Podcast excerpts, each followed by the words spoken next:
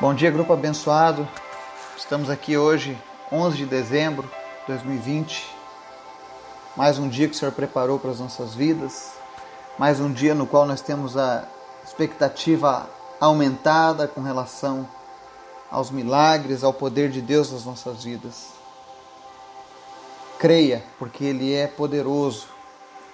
Ele pode fazer o impossível acontecer na minha e na sua vida. Hoje estou duplamente feliz. Primeiro, porque ontem eu concluí, graças a Deus, o meu curso ministerial da Kingdom Culture School Ministries. É um ministério voltado a, a equipar a igreja, o povo de Deus, para que a gente venha experimentar o reino de Deus de uma maneira mais profunda, de uma maneira mais eficaz, para que a gente possa transformar a nossa vida e a vida daqueles que estão ao nosso redor. Então foi um tempo de aprendizado muito bom. Em breve eu estarei trazendo ele aqui para o nosso país, no nosso idioma, para que outras vidas possam ser abençoadas, tá? Eu vou manter vocês informados acerca disso. Então foi um momento de muita alegria para mim me formar num curso internacional, né? Logo eu que estou aqui no interior da Bahia. Né? Então Deus é bom, Deus é maravilhoso. E quando nós nos colocamos debaixo da Sua direção, quando nós nos entregamos a Ele, não importa a distância, não importa o local onde você esteja, o que Deus tiver que cumprir em sua vida, vai se cumprir. Tá? E o segundo motivo da minha alegria é que uma pessoa muito amada, muito querida, de outro país, inclusive, está fazendo parte do nosso grupo. O nome dele é Nanayo. Ele entrou ontem, de madrugada. Ele é do Togo. É também um grande homem de Deus, faz um trabalho lindo com crianças órfãs lá no seu país. Tem uma história de vida com Deus tremenda. E nos conhecemos em uma cruzada evangelística e eu, ele e o meu filho tivemos uma ligação muito forte, algo realmente de Deus. E agora ele está aprendendo a língua portuguesa, porque a próxima vez que ele vier, ele diz que quer estar preparado para o nosso idioma. Ele é um grande pregador da palavra de Deus, um homem com vida com Deus.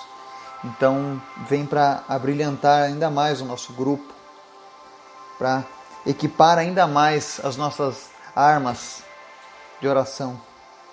Então seja bem-vindo, Nanaio, ao nosso grupo. Nós damos boas-vindas ao Togo, oramos também para que o Togo seja totalmente alcançado por Jesus, que seja uma nação cada vez mais convertida à palavra de Deus e que vocês possam experimentar dias melhores na presença de Deus.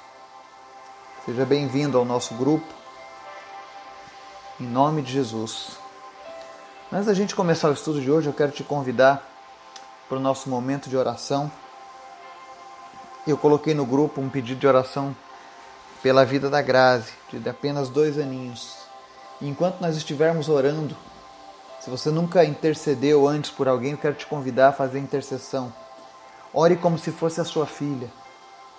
Ore como se ela fosse a pessoa mais importante da sua vida, para que você possa sentir de Deus o direcionamento durante a tua oração. O segredo da intercessão é isso: é você se colocar no lugar da outra pessoa. É você sentir a dor que a outra pessoa está sentindo para que você possa ver o milagre. E eu creio que Deus vai fazer um milagre aqui neste grupo, como ele já fez tantos outros. Amém? Vamos orar? Pai, muito obrigado por essa manhã. Muito obrigado porque tu és maravilhoso. Tu és lindo, Senhor. A tua graça, a tua misericórdia são maravilhosas em nossas vidas. Não existem palavras que nós possamos usar para agradecer ao Senhor por tudo aquilo que o Senhor tem feito nas nossas vidas. Mas nós queremos prosseguir em te conhecer, Pai. Nós queremos conhecer e te entender ainda mais. Nós queremos cumprir os teus propósitos aqui nessa terra. Nós queremos ser plenos do Senhor. E por isso nós te pedimos, Espírito Santo, venha sobre nós nos encha da tua presença, nos direciona, nos ensina. nos chame a atenção quando estivermos errados, mas não nos deixa nos afastar da tua presença, Pai. Nós precisamos de ti porque sem ti nós não somos nada. Nos purifica e nos limpa no teu sangue, Jesus. Que nada impeça, Senhor, o nosso clamor, a nossa oração nesta manhã de chegar ao teu trono, Pai. Mas nós queremos te apresentar alguns pedidos, Senhor, em especial a vida da Grazi, que tem apenas dois anos. Em nome de Jesus, Pai, visita agora essa criança. E onde quer que ela esteja, Pai, esteja se preparando para entrar na sala de cirurgia, ou na UTI, ou no hospital, ou com seus pais, não importa. Que o Teu Espírito Santo agora venha sobre ela, Senhor e cure, Deus, toda e qualquer enfermidade. Em nome de Jesus, nós repreendemos esse tumor que ela tem.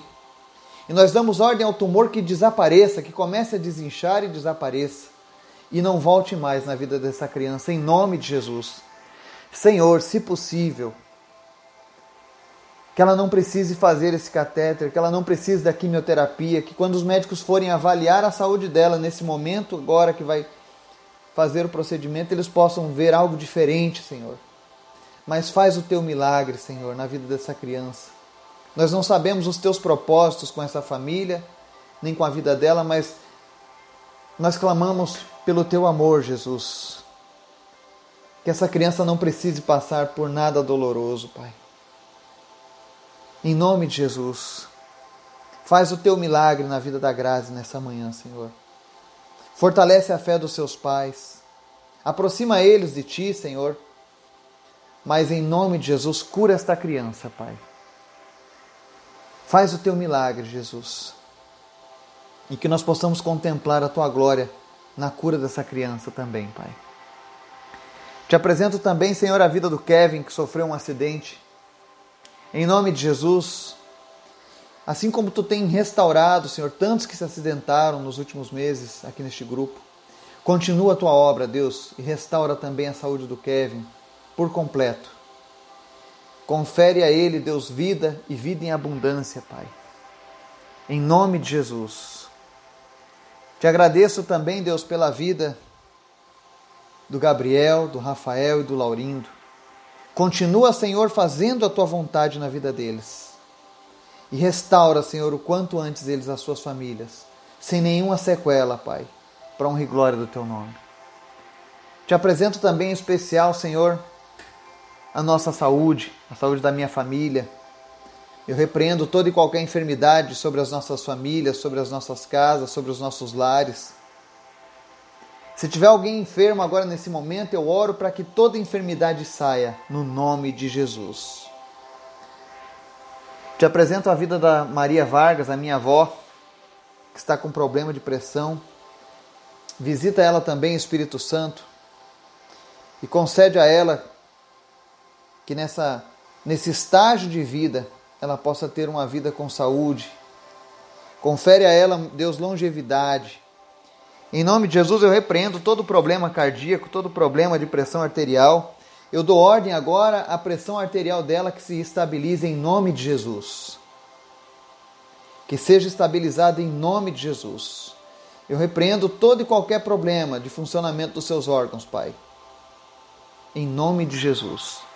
E estenda, Senhor, essa mesma oração para todos aqueles que estiverem passando pelo mesmo problema agora. Se você tem problema na pressão arterial, seja curado em nome de Jesus. Pressão arterial se estabilize e nunca mais volte o problema sobre a sua vida. Em nome de Jesus. Te peço também, Deus, fala conosco através da tua palavra, nos ensina nessa manhã, Deus, e continua fazendo os teus milagres em nosso meio, em nome de Jesus. Amém e amém.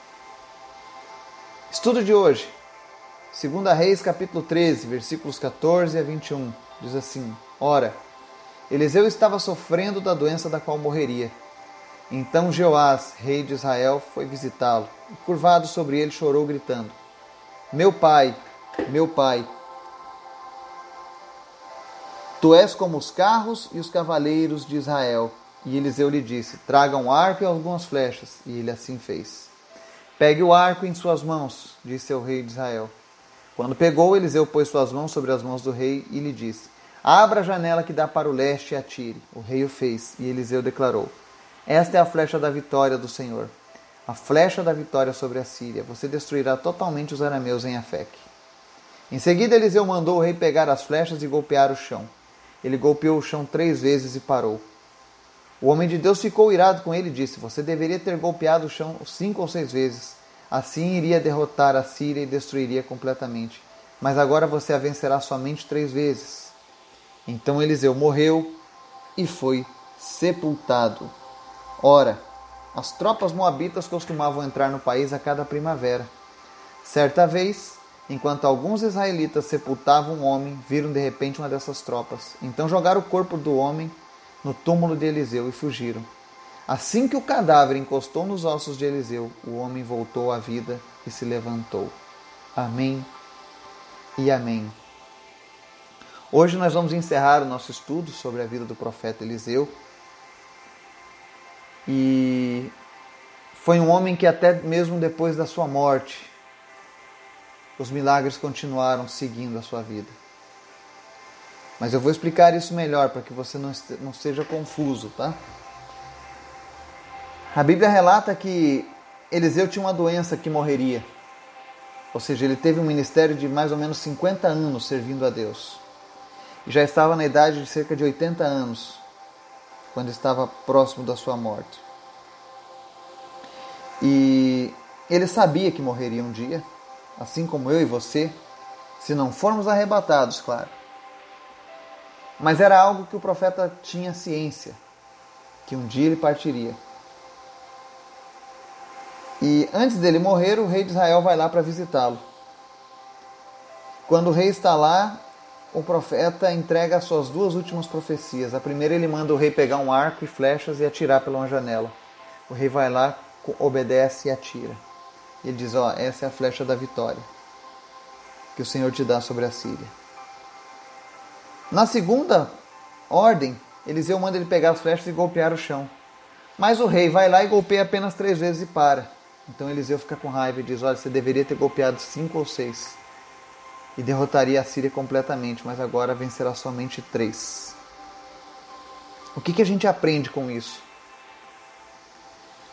Nessas últimas profecias de, do rei de Israel, elas mostram que a vitória que aquele rei precisava não dependia apenas da vontade de Deus. Deus tinha o desejo de abençoar aquele rei com a vitória? Com certeza. E se preparou para isso. Mas Deus precisava ver qual era o nível de obediência daquele rei. E mais à frente você vai ver que esse rei não foi um grande rei na presença de Deus. Então Deus conhecia o coração dele. Mas Deus deixou nas suas mãos: olha, vai lá e faz isso. Mas ele não obedeceu por completo. Muitas vezes, quando nós recebemos algo do Senhor, às vezes Deus tem uma palavra de vitória para mim e para você. Às vezes não, ele sempre tem.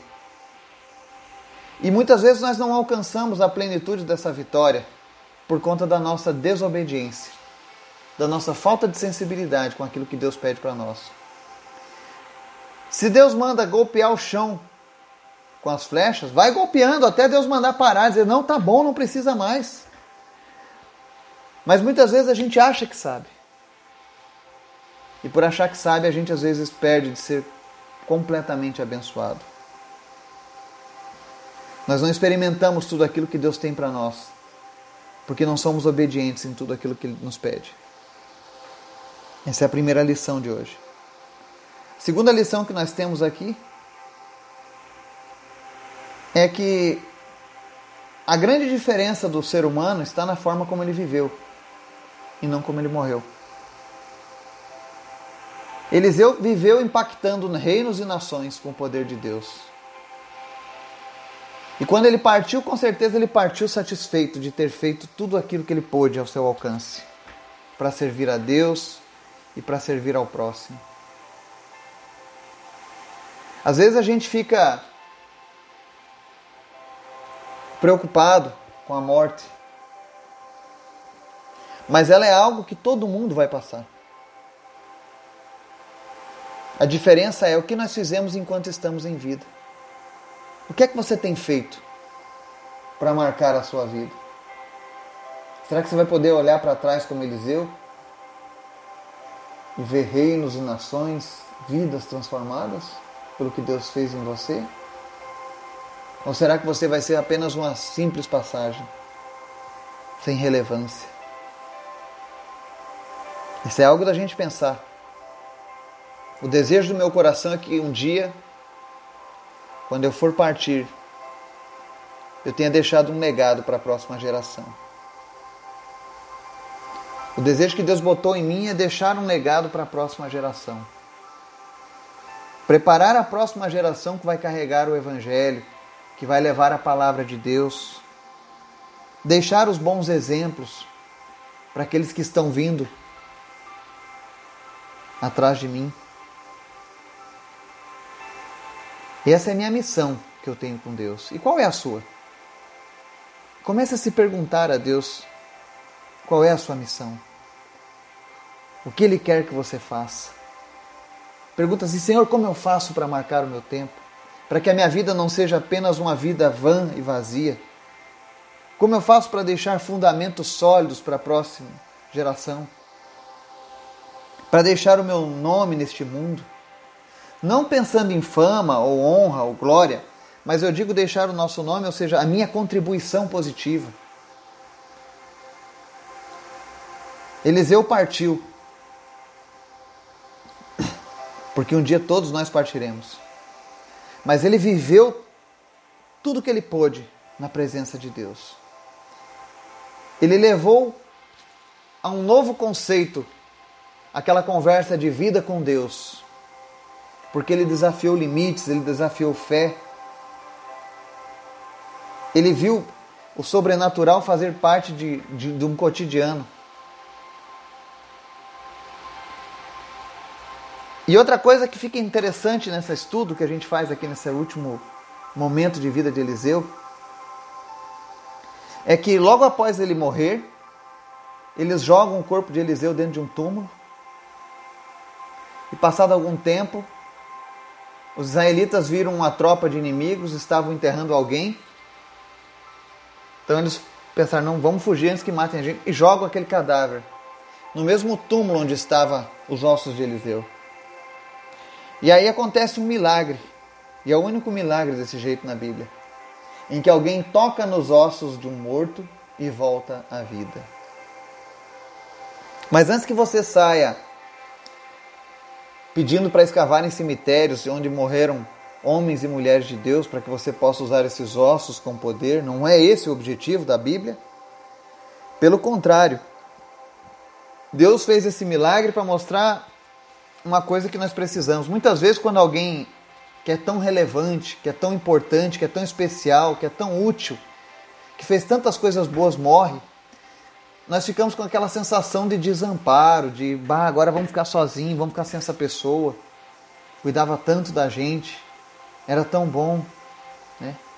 Mas Deus faz um milagre justamente para mostrar que o encerramento da vida daquele profeta não, não estava colocando fim às suas ações. Pois o poder de Deus ele subsiste a tudo e a todos. Olha que Elias subiu ao céu em vida. Foi um milagre. Mas os ossos de Eliseu, depois de morto, ressuscitaram o cadáver. Deus ele tem as suas maneiras de usar as pessoas, ele nos usa de maneiras diferentes, mas tudo isso resulta em glória ao nome de Deus. E o que é melhor, mostra que Deus não, não nos desampara. Quando Deus levou Elias, ele deixou Eliseu. Quando ele levou Eliseu, o seu Espírito Santo ainda continuava realizando milagres aqui nessa terra. E continua até hoje. E graças ao sacrifício de Jesus, hoje eu e você temos a oportunidade de termos o Espírito Santo 24 horas por dia, 7 dias por semana, 365 dias por ano. Porque a Bíblia diz que nós passamos a ser a habitação do Espírito Santo. Hoje o Espírito Santo não habita mais no templo construído pelo homem, de tijolos. O Espírito Santo habita em mim e em você. Nós somos o templo do Deus vivo. Ele está fluindo através de nós, o poder de Deus. É por isso que eu digo: comece a desafiar os seus limites. Coloque em ação a sua fé. Eliseu viveu isso e nos deu esse grande exemplo. Existe um evangelista da história chamado Moody, E ele ouviu certa vez de um pregador: O mundo precisa ver o que Deus pode fazer com um homem totalmente entregue em suas mãos. Bom, os contemporâneos de Eliseu viram de perto o que Deus faz com alguém que se entrega totalmente. Nós estamos conhecendo através do relato bíblico isso. Mas nós podemos também ser essa pessoa. Acredite. Se você se entregar totalmente nas mãos de Deus, o mundo vai ver uma grande mudança. Nós podemos fazer coisas incríveis quando nós estamos entregues nas mãos do nosso Deus. Nós podemos fazer coisas ainda maiores do que Jesus. O próprio Jesus disse que faríamos milagres maiores ainda se permanecêssemos nele. Então você que almeja viver um sobrenatural, você que está cansado de literatura, de religiosidade, de uma religião vazia, mas você quer, quer ver o sobrenatural de Deus acontecendo, você quer ver morto ressuscitando, você quer ver cegos enxergando, comece a botar a sua fé em ação, assim como Eliseu.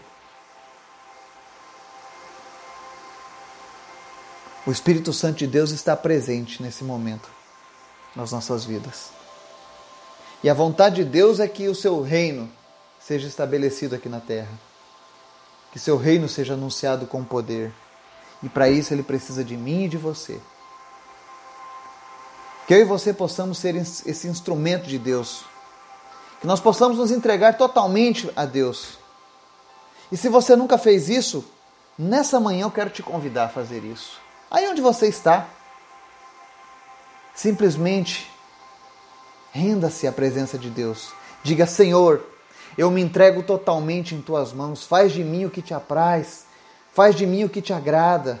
Mas me usa, Senhor. Eu quero experimentar as coisas sobrenaturais. Eu quero, eu quero conhecer os teus milagres, não apenas de ouvir falar, mas eu quero ser usado para levar estes milagres às pessoas. E eu estou lhe falando isso porque um dia eu fiz essa oração e Deus ouviu o meu clamor. E hoje nós estamos aqui. E Deus quer fazer isso na sua vida também. Que o Espírito Santo de Deus te fortaleça, te dê ousadia. E você possa colocar a tua fé em ação. E você possa transformar o mundo ao seu redor, assim como Eliseu. Que você possa mostrar para as pessoas aquilo que Deus pode fazer quando nós nos entregamos totalmente nas Suas mãos. Que Deus te abençoe, te dê um dia maravilhoso na Sua presença. Em nome de Jesus. Amém e amém.